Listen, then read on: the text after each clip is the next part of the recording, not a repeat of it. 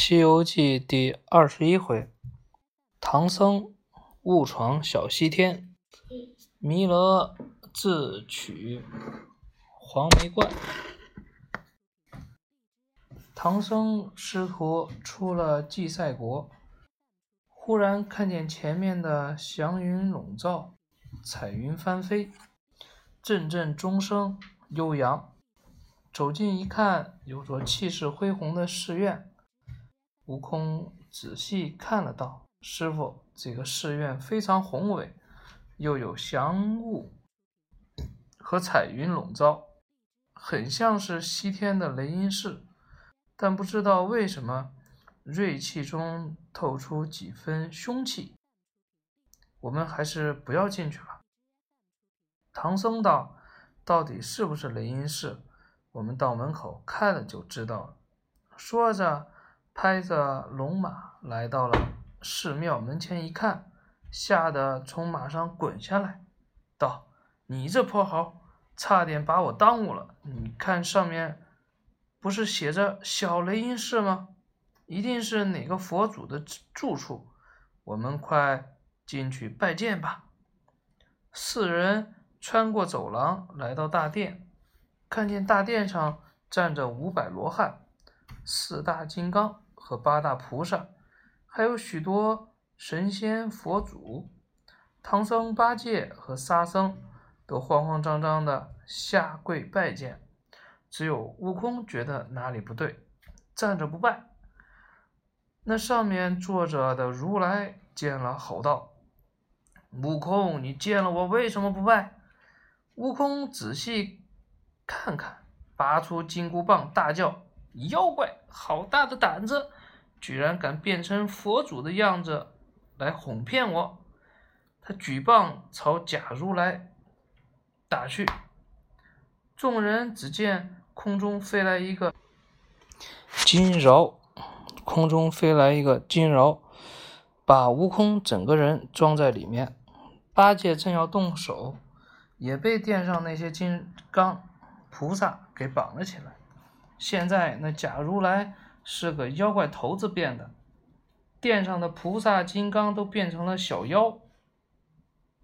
妖怪抓住了唐僧几人，现出原形，把金饶放好，只等三天后，悟空化为血水，就把唐僧、八戒和沙僧蒸了，当做下酒菜。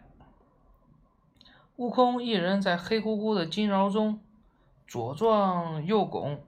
依然不能出来，他将自己慢慢变大，想撑破金饶，谁知身子变大，那金饶也跟着变大。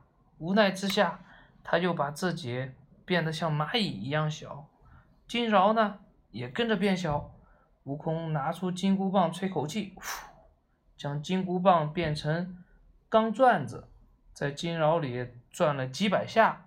却不见一丝缝隙，悟空无法，只得念动咒语，唤来土地三神。悟空隔着金饶道：“你们赶紧偷偷救助我师弟猪八戒，让他上天找玉皇大帝，派救兵救我。俺老孙在这金饶中快要闷坏了。”土地三神不敢拖延。趁那妖怪半夜睡着了，偷偷放了八戒。八戒连夜上天拜见玉帝，带着一大帮天兵神将来解救悟空。悟空大喜道：“你们不要惊动妖怪，只要用兵器将这个东西弄出半点缝隙，俺老孙就可以出来了。”众天兵听了。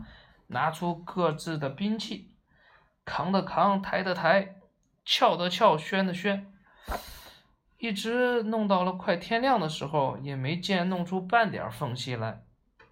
天神中的这什么亢金龙道：“大圣，大圣，我看这宝贝十分厉害，兵器不管用，现在用我头上的角，朝着挠的结合处使劲拱。”你要是看到我的龙角了，就依附在我脚上，趁我拔出脚，自然就能救你出来。”悟空听了大喜，亢金龙将脚变得细得像针尖一样细，沿着饶的合缝口使劲攻，花了九牛二虎之力，才将那脚尖的一点点挤进了饶中。挠还是饶？刚才再擦一遍吧。是是。饶，悟空赶紧附在脚上，亢亢金龙拔出龙角，大圣也随着现出了原形。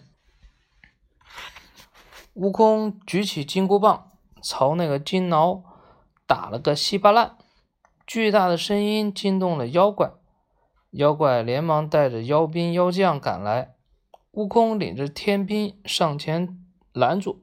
大喝道：“你你究竟是哪里来的妖怪，敢变成如来的样子骗我们？”妖怪听了大笑：“这泼猴，这泼猴，我这里叫做小西天，人称我黄眉老佛，又叫我黄眉大王、黄眉老爷。”悟空听得明白，举棒就打，两人大战了五六十个回合，也没分出个输赢来。天兵天将见了，忍不住一起上前。妖怪也不惊慌，从腰间拿出个布袋子，随手往空中一扔，风声呼呼作响。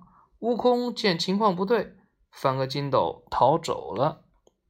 可怜唐僧、八戒、沙僧和天兵天将，全被捉于袋中。悟空正不知所措时，忽听见有人喊：“悟空，你认得我吗？”悟空随着声音看去，发现是弥勒笑佛，问道：“弥勒佛，你怎么跑到这儿来了？”弥勒佛答道：“我就是为了收服黄眉童儿来的。”悟空，弥勒小佛就这个？嗯，不是他，嗯，是是另外一个，我一会儿给你找找。悟空问道：“哦，这弥妖怪是什么来头？”不知道他那金金挠和布袋是什么宝贝，真是厉害。